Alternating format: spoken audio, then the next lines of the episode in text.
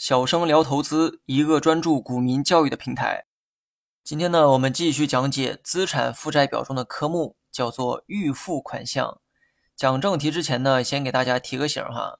目前为止讲过的所有科目都是资产负债表中的科目，准确的说是资产负债表中的资产。换言之哈，目前为止我们学过的所有科目都属于企业的资产。希望在今后的学习中，大家能时刻保持这种归类的意识。这个呢，有助于你更清晰的了解企业运转时的来龙去脉。今天要学的是企业的资产，准确点说是流动资产，名字叫做预付款项。当我们学习过应收票据和应收账款之后，预付款项理解起来会容易很多。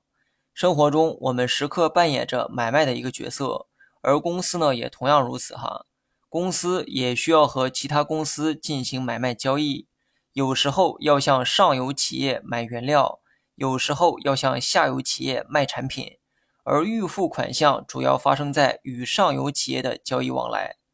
假设我的公司需要采购一批原材料，这个时候我就属于买方，A 公司是我的供应商，他会把货卖给我，这个时候 A 公司属于卖方。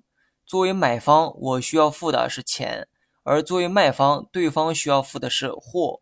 道理呢，就是这么个道理哈。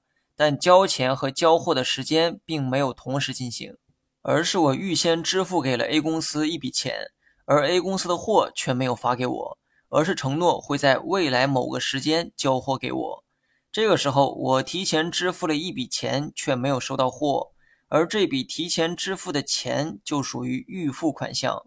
假如说这笔钱是一百万，那么我公司的预付款项这一栏会多出一百万。这个时候，我们来思考一个问题哈。上文说过，预付款项属于公司的资产，这是为什么呢？所谓的资产可以简单的理解为值钱的东西。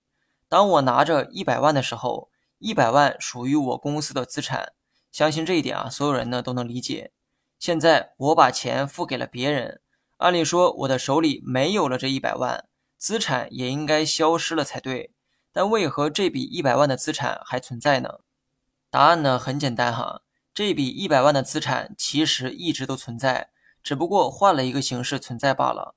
之前我手里拿着的一百万可能是现金，也是一笔资产，但现在我把一百万提前支付给了 A 公司，而 A 公司对应的欠了我价值一百万的货。这批货虽然还没收到，但货的所有权是我的，因为这货物的价值是一百万，所以当我拿到这批货的时候，我手里的资产还是一百万，从最初的一百万现金变成了一百万的货物。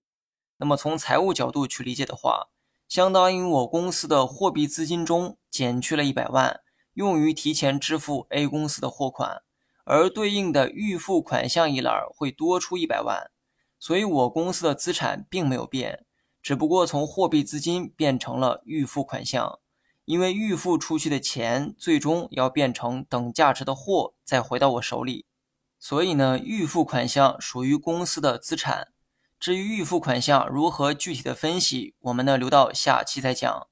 进入到基本面的教学之后，内容呢会比较枯燥哈，希望大家能时刻保持对知识的热情。所有专业的投资者具备的都是基本面分析的能力，这些知识点不但能帮助你做出正确的投资决策，还能让你更好的理解企业的经营、经济的运转等等。